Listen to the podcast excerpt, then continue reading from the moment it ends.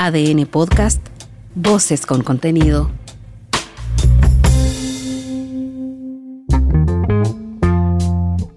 Hola, soy Mauricio Hoffman y este es Punto Aparte, un espacio de análisis sobre las noticias en las que vale la pena detenerse y dar una segunda mirada. Un fiscal decía esta semana, a propósito de la ola de violencia que afecta a barrios, calles y colegios de Santiago, que ha prevalecido una visión romántica de la violencia en Chile, cuando se ha validado como método de acción. Eso es, concluía, lo que nos tiene como estamos.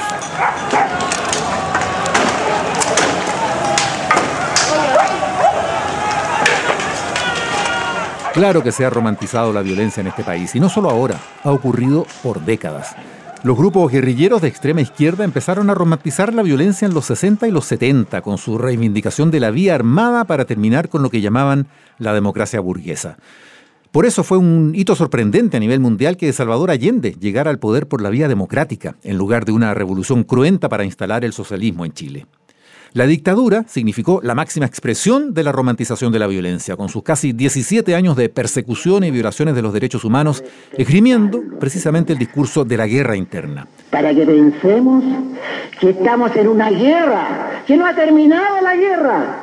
Todos sus partidarios no solo pasaron por alto, sino levantaron ese discurso para justificar la represión violenta de los opositores en aras de la seguridad y de la economía, esa sí que fue romantización de la violencia, con el uso no solo ilegítimo, sino también criminal de la fuerza del Estado. Paradojalmente, esa misma represión estimuló en plena dictadura a los grupos de extrema izquierda que buscaron derrocarla por la vía violenta, no solo fracasando patéticamente en ese intento, sino endureciendo más todavía al régimen y por más años.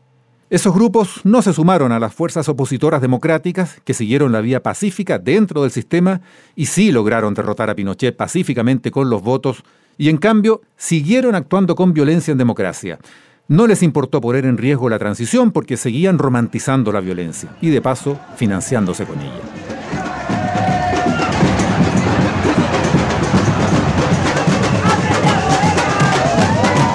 Las movilizaciones estudiantiles de 2006 y 2011 tuvieron gloriosas y emocionantes gestas pacíficas y multitudinarias, pero dejaron peligrosos espacios también a los más violentos.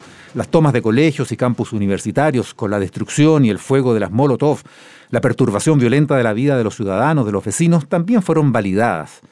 Después, en el estallido social de 2019, muchos explicaron con demasiada benevolencia los atentados contra el metro, la quema de iglesias y bibliotecas, los saqueos de supermercados y pequeños comercios, la zona de guerra en Plaza Italia. Justificaron la violencia con el traicionero argumento de que sin ella las cosas no se conseguían.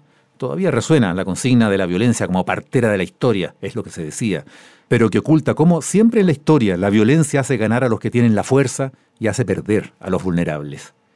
Y ahí está el resultado. No solo se ha conseguido poco o nada, sino que hoy Chile es más pobre, más desigual y avanza a un destino más incierto que entonces. Las demandas siguen insatisfechas y esa violencia quedó, en buena o en mala medida, instalada, al punto que todavía no es erradicada, por ejemplo, de las zonas donde prevaleció en 2019. Fue en ese contexto del estallido cuando en enero de 2020 parte de la izquierda en la sede del Congreso en Santiago volvió a romantizar la violencia al rendir esta suerte de homenaje. Vamos a recibir a representantes de la primera línea los festejados eran encapuchados, de esos que solían verse en las periferias de las marchas y manifestaciones callejeras, enfrentando a la policía a veces o protagonizando desmanes y destrozos en otras tantas ocasiones. Así es que, revisando solo un poco de historia, nos encontramos con que unos y otros, de izquierdas y de derechas, han romantizado por demasiados años la violencia. La autoridad moral para encarar a los adversarios políticos no se encuentra en casi nadie en estos días.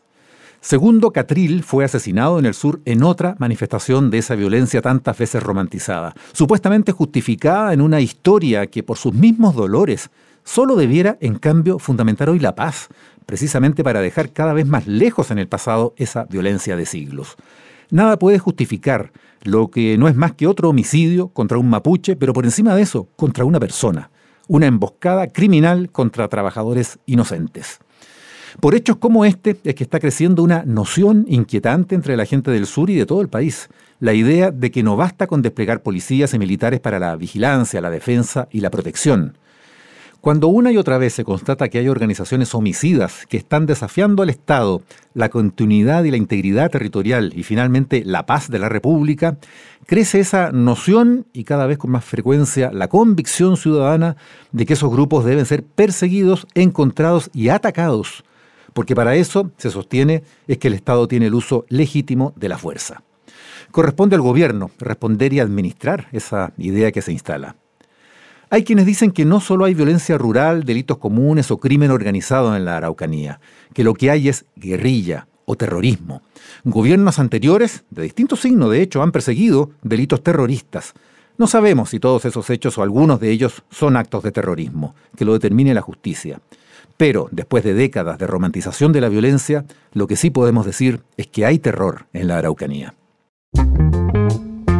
Esto fue Punto Aparte. Soy Mauricio Hoffman y te invito a escuchar este y los demás capítulos de este podcast en tu plataforma favorita y también en adn.cl, sección podcast.